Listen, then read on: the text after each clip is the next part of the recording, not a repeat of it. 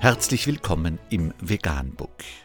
Wir liefern aktuelle Informationen und Beiträge zu den Themen Veganismus, Tier- und Menschenrechte, Klima- und Umweltschutz. Dr. Med Ernst Walter Henrich am 15. August 2018 zum Thema Möchtest du als Milchtrinker wissen, warum Kälber keine glücklichen Tiere sind? Wenn Menschen Kuhmilch trinken möchten, dann müssen sie verhindern, dass die Kälbchen die Milch ihrer Mütter trinken, so wie es die Natur vorgesehen hat. Dies verhindert man auf zwei Arten. Man nimmt der Mutter das Kalb kurz nach der Geburt unter großen Schmerzen weg.